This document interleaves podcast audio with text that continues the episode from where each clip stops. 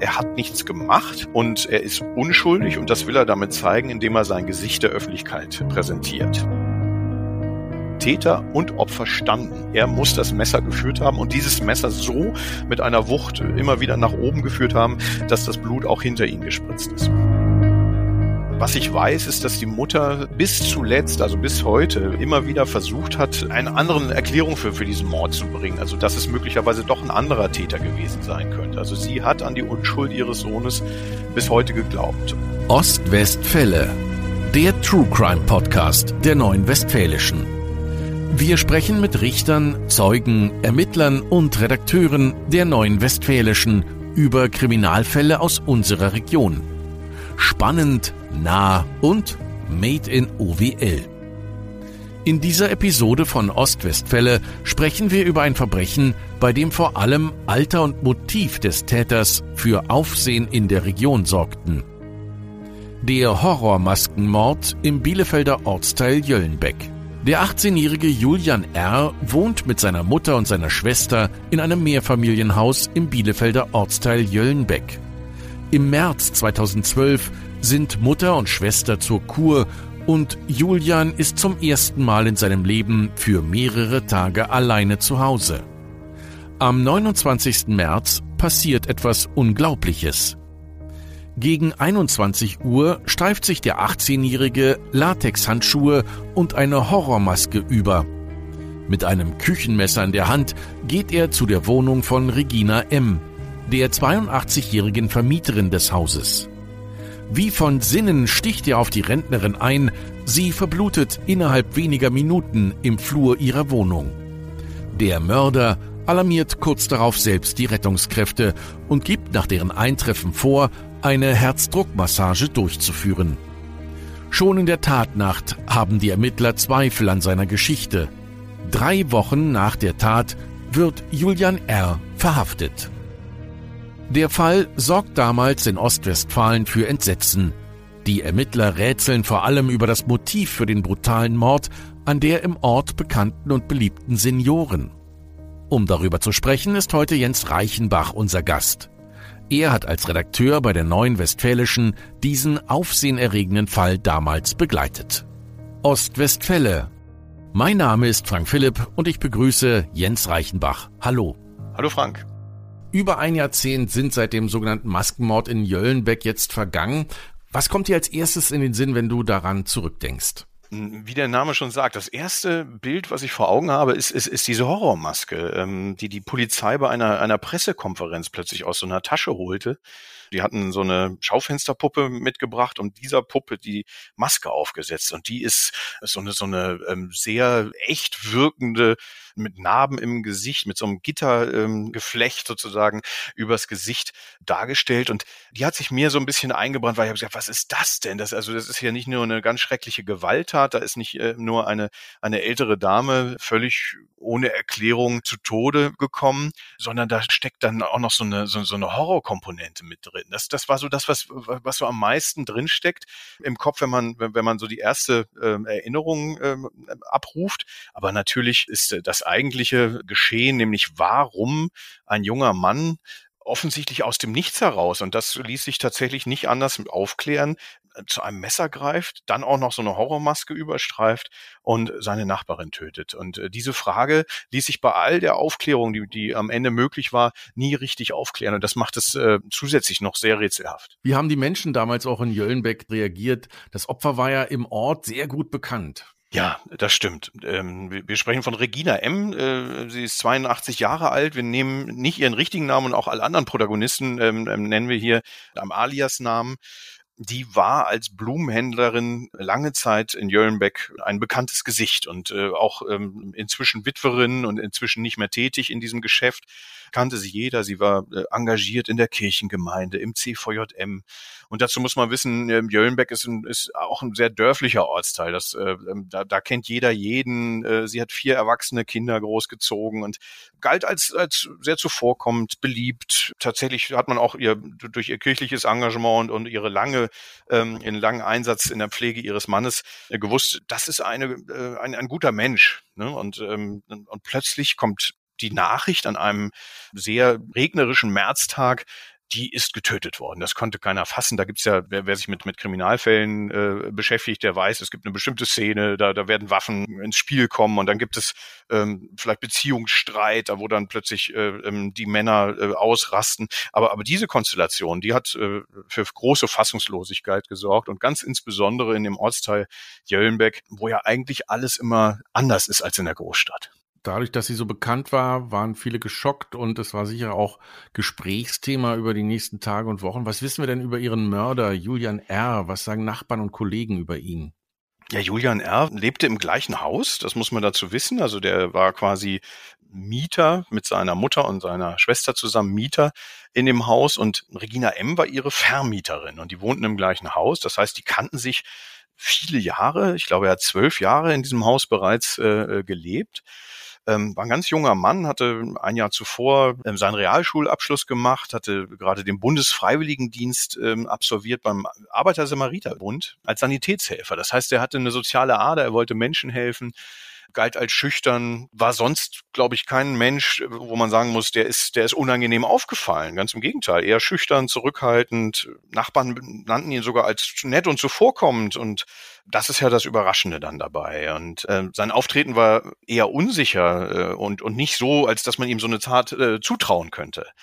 Und deswegen war es für viele Menschen in dem Dorf äh, nahezu unvorstellbar, dass dieser junge Mann so eine Tat hätte begehen können. Jetzt hat er allerdings auch in seiner Tätigkeit beim Deutschen Roten Kreuz, da war er engagiert äh, in, in Jöllenbeck und, und halt, halt auch beim Bundesfreiwilligendienst, natürlich auch ähm, beruflich gewisse Defizite gezeigt. Es, äh, sein großer Traum, Rettungssanitäter zu werden, ist misslungen. Das war kurz äh, vor der Tat zerplatzt. Er hatte sich als nicht so geeignet herausgestellt. Sein Chef hatte ihm deutlich gemacht, dass zwischen seiner eigenen Wahrnehmung und dem, was er tatsächlich leistete, doch eine große Differenz war. So hat er das, glaube ich, formuliert später im Gericht.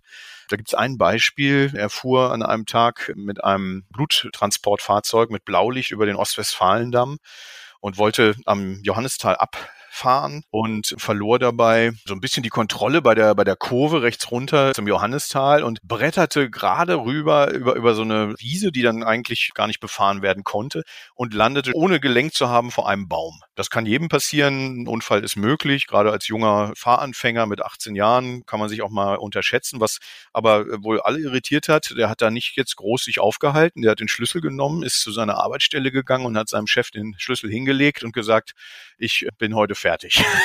Mhm. ähm, äh, also das zeigt, dass er mit, mit gewissen Dingen äh, eine gewisse Überforderung gezeigt hat. Julian R. hat ja auch behauptet, dass er am Tatabend auf dem Sofa eingeschlafen ist und dann von einem Hilferuf der Nachbarin wach geworden sei. Er sagte, er habe sie blutend im Flur gefunden, den Notruf gewählt und dann versucht, sie wieder zu beleben. Das würde ja auch in dieses ja, äh, Arbeitsschema passen, dass er ihm sozusagen helfen wollte.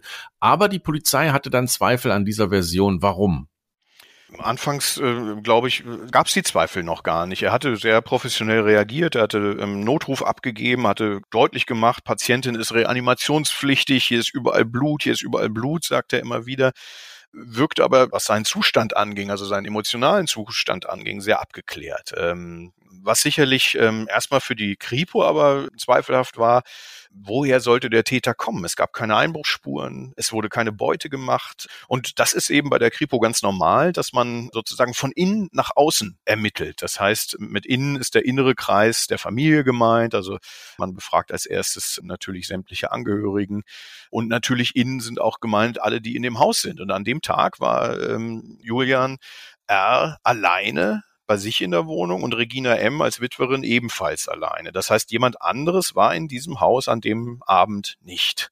Und natürlich hat man entsprechend dann auch so seine Fragen gestellt. Die Ermittler haben ja auch schon am Tatabend, also von innen nach außen, ähm, das Auto und auch die Wohnung von Julian R.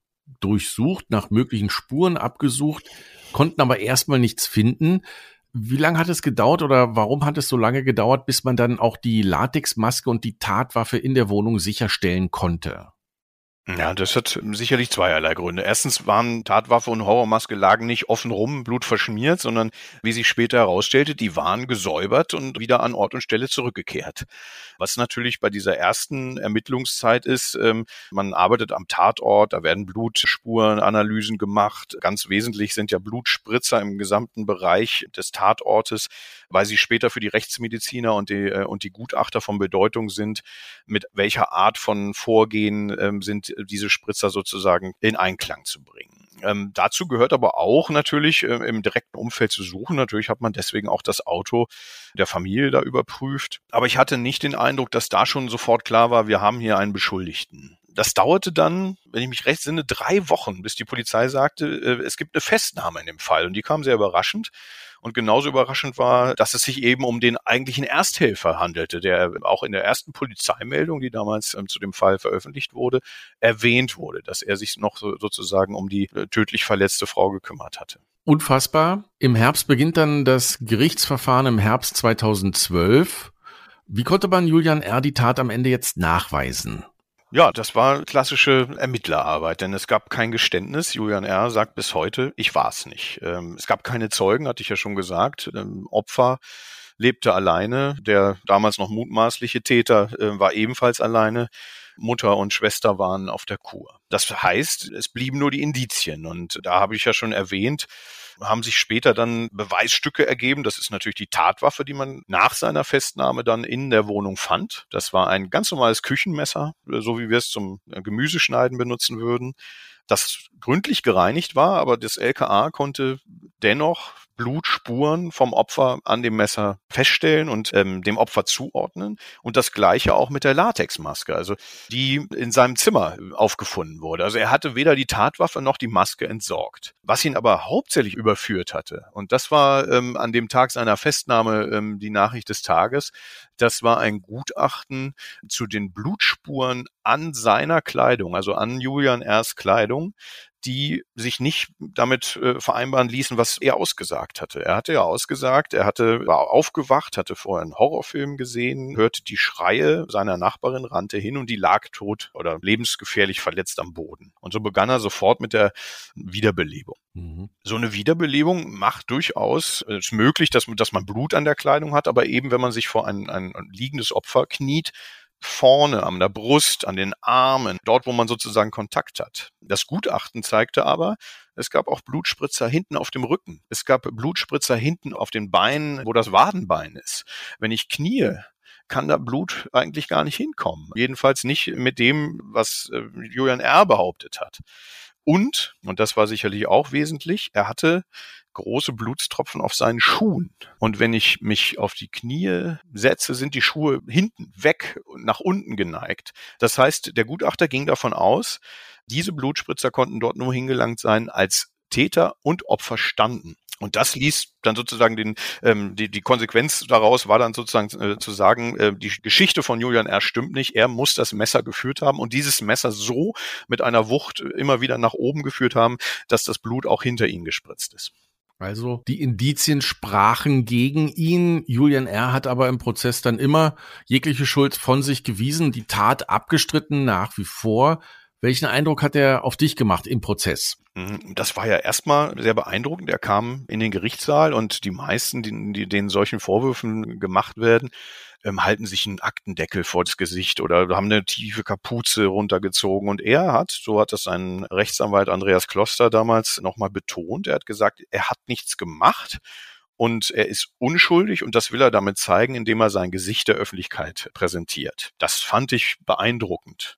Ähm, nichtsdestotrotz wirkte er im Gerichtssaal dann auf der Anklagebank sitzend sehr in sich zusammengefallen, sehr klein, guckte nach unten, ähm, aber auch völlig emotionslos. Also man merkte kaum Regungen. Und das ist das, was auch dann später in den Gutachten immer wieder erwähnt wurde.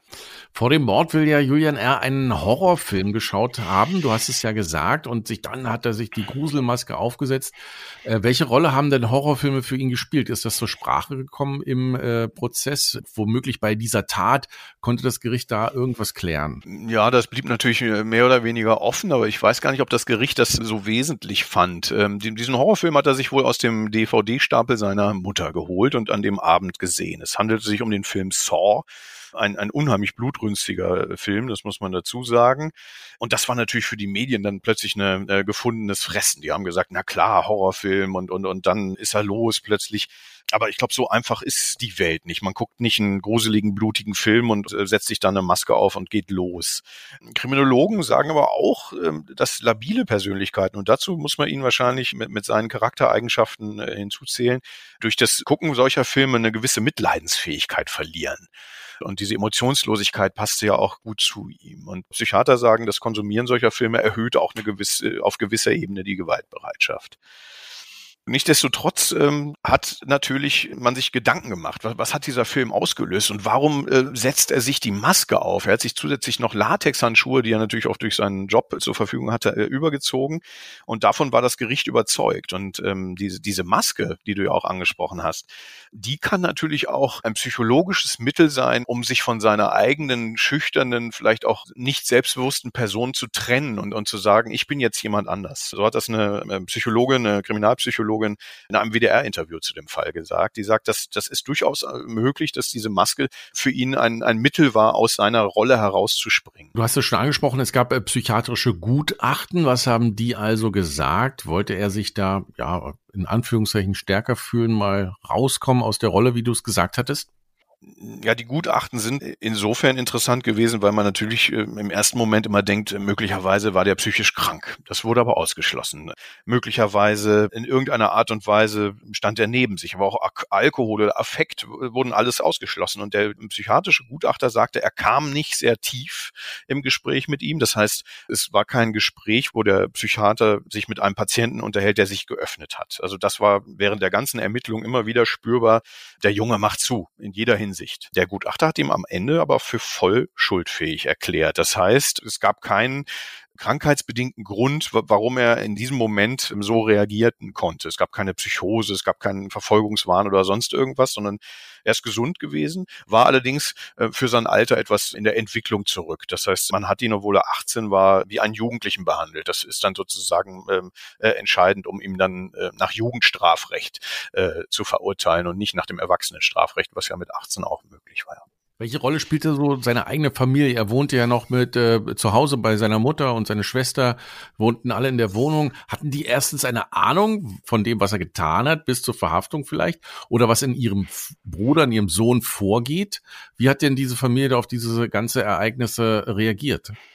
Mm, die war unter Schock. Also ich glaube nicht, dass irgendjemand äh, in der Familie da äh, das geahnt hat. Vielleicht hat Julian erst selber nicht geahnt, dass er dazu fähig ist. Was ich weiß, ist, dass die Mutter bis zuletzt, also bis heute, immer wieder versucht hat, eine andere Erklärung für, für diesen Mord zu bringen. Also dass es möglicherweise doch ein anderer Täter gewesen sein könnte. Also sie hat an die Unschuld ihres Sohnes bis heute geglaubt und hat auch immer wieder Hinweise gegeben, dass es zum Beispiel irgendwo anders einen vergleichbaren Fall gegeben haben könnte und wollte die Kriminalpolizei dazu zu bringen, diesen Aspekt nochmal aufzunehmen und, und vielleicht den wahren Täter noch zu finden. Und auch sein Rechtsanwalt hat ja an seine Unschuld geglaubt und immer wieder betont, bei allen Indizien, die da vorlagen, konnte kein Motiv genannt werden, was überzeugend war und was, was zu Julian R. passte. Das war so seine Argumentation.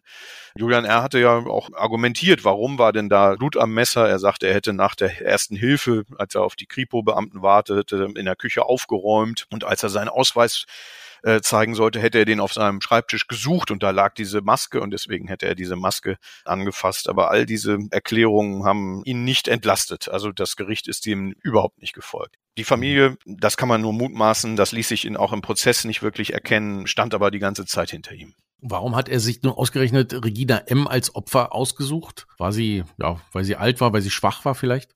Ja, das ist, äh, das ist tatsächlich das, das größte Rätsel des Falles. Warum ausgerechnet sie? War sie einfach die, die am nächsten war in dem Moment? Also war er tatsächlich in seinem Entschluss, jemanden zu töten? Und so hat es damals der Staatsanwalt Christoph Macke gesagt. Die Motivation, zum Messer zu greifen, war ausschließlich der Wille zu töten. War sie da einfach die nächste?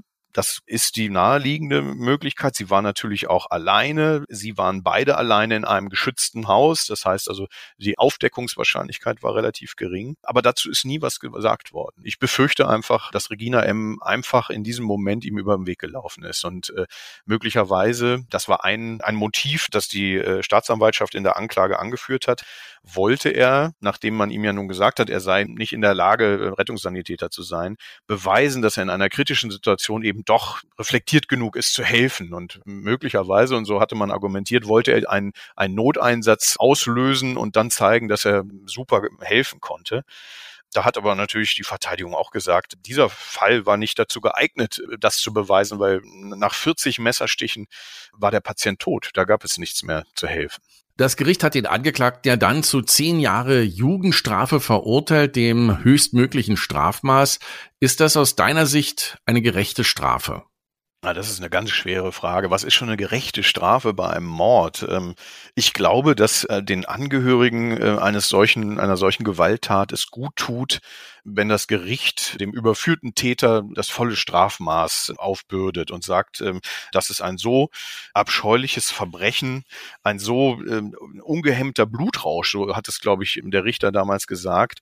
Was ihm dann ebenfalls zur Last gelegt wurde, war halt, dass er auch überhaupt nicht gestanden hat, dass er überhaupt nicht bei der Aufklärung geholfen hat. Und dann hat das, diese Verweigerung, sich dem, sich der Tat zu öffnen und, und, und sich zu erklären, dazu geführt, dass man das volle Strafmaß aber nach Jugendrecht. Ne? Wie gesagt, er war 18, mhm. hätte auch nach Erwachsenenrecht verurteilt werden können, hat man ihm aufgrund seiner Entwicklung anders äh, entschieden, die Höchststrafe gegeben. Nichtsdestotrotz ähm, ist es schwer äh, zu sagen, das ist gerecht. Ähm, der junge Mann hat nach Überzeugung des Gerichts einen, einen Menschen getötet ähm, und ich weiß nicht, ob man mit zehn Jahre Knast das bezahlen kann, in Anführungsstrichen. Also das ist ein blödes Wort, aber letztendlich ist ja diese Strafe dazu da, eine Tat zu sühnen. Insofern ist gerecht ganz, ganz schwer. Aber natürlich ist die Justiz dazu da und genau das zu tun. Und hier hat das Gesetz im vollen Umfang zugeschlagen. Und nichtsdestotrotz ist aber der junge Mann heute, er hat die Strafe komplett abgesessen, wieder auf freiem Fuß und ähm, hat hoffentlich für sich ein neues Leben gefunden. Ob ihm das allerdings alle gönnen, das ist eine gute Frage. Weiß man, wo er sich befindet oder ist da mal, ist man, taucht man dann anonym unter oder wie ist die äh, Erfahrung, wenn man jetzt entlassen wird nach so einer Haftstrafe, nach so einer langen Haftstrafe, nach so einem Fall? Ja, also ähm, das weiß ich tatsächlich nicht. Ich, es war mir nicht mehr möglich, äh, ähm, Kontakt zu der Familie aufzunehmen. Ähm, äh, was üblich ist, ist, dass sie nach der äh, Entlassung aus dem Ort, wo sie bekannt geworden sind, in Anführungsstrichen, äh, wegziehen und sich möglicherweise sogar einen neuen Namen zulegen. Das ist relativ wahrscheinlich, dass das auch in diesem Fall passiert ist, weil der junge Mann ist heute knapp 30. Der hat noch eine Menge Leben vor sich und äh, mit so einer Belastung äh, im, im, in dem Ort, wo es passiert ist, weiterzuleben, ist eigentlich undenkbar. Was ich ganz spannend finde, das hat der Vorsitzende Richter äh, in seiner Urteilsbegründung damals gesagt, und das hatte ich mir extra nochmal rausgeschrieben. Der hat gesagt, ich bedauere, dass Sie die Tat äh, nicht eingeräumt haben. Nicht, weil wir ein demutsvolles Geständnis erwarten, das vielleicht für uns arbeitserleichternd wäre, aber wer so große Schuld auf sich geladen hat, muss sich auch Gedanken machen, wie er den Weg zurück in die Gesellschaft findet. Und darüber habe ich ja gerade gesprochen. Er hat jetzt die Möglichkeit, wieder in der Gesellschaft Fuß zu fassen. Und da sagte der Richter ergänzend, es ist ja nicht so, dass ihr Leben heute endet. Ich hoffe, dass ihre Sprachlosigkeit nur Ausdruck ihrer Unreife ist. Ja, vielen Dank, Jens, für die Zusammenfassung und dass du diesen Fall nochmal auch für uns aufgerollt hast. Vielen Dank auch, dass du dir die Zeit hierfür genommen hast. Gerne, Frank. Eine 82-jährige Seniorin wird in Jöllenbeck mit 40 Messerstichen brutal ermordet. Der Täter ist ein 18-Jähriger von nebenan, der weder bei der Verhaftung noch bei der Verhandlung Emotionen zeigt. Was ihn zu dieser Tat bewegt hat, dazu äußert er sich nicht. Stattdessen beteuert er stets seine Unschuld. Die Staatsanwaltschaft sieht Mordlust und Grausamkeit als Motiv. Das Gericht verurteilt ihn im November 2012 wegen heimtückischen Mordes aus niederen Beweggründen zu zehn Jahren Gefängnis. Damit erhält Julian R. die damals geltende Höchststrafe nach Jugendrecht. Zum aktuellen Zeitpunkt hat der Täter seine Strafe bereits abgesessen. Das war eine weitere Episode von Ostwestfälle, dem True Crime Podcast der Neuen Westfälischen. Redaktion Björn Kenter. Weitere packende Kriminalfälle aus unserer Region auch jederzeit auf nw.de und in der NW Plus App in der Serie OWL Crime. Mein Name ist Frank Philipp. Bis bald.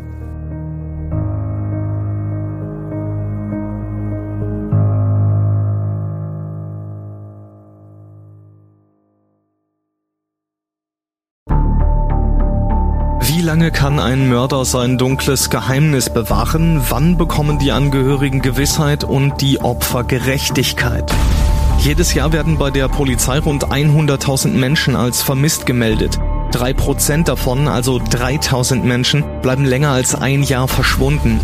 Einige werden nie wieder gesehen. Seit gut drei Jahren arbeitet die Polizei in NRW mit sogenannten Cold Case Units. Das sind Abteilungen, die wirklich nur damit beschäftigt sind, Mordfälle zu bearbeiten, die teilweise seit Jahrzehnten ungeklärt sind. Ich bin Mike Mattis, Radioredakteur und News Anchor und ich spreche mit Ermittlern über diese Fälle. In meinem Podcast Licht ins Dunkel, Cold Cases und ungeklärte Vermisstenfälle von hier beleuchten wir gemeinsam mit Profilern, Staatsanwälten und Mordermittlern Cold Cases und ungeklärte Vermisstenfälle aus ganz Deutschland. Immer in der Hoffnung, dass Angehörige endlich Gewissheit und die Opfer Gerechtigkeit bekommen. Licht ins Dunkel. Cold Cases und ungeklärte Vermisstenfälle von hier. Eine Produktion von Mike Mattis und der Podcastfabrik.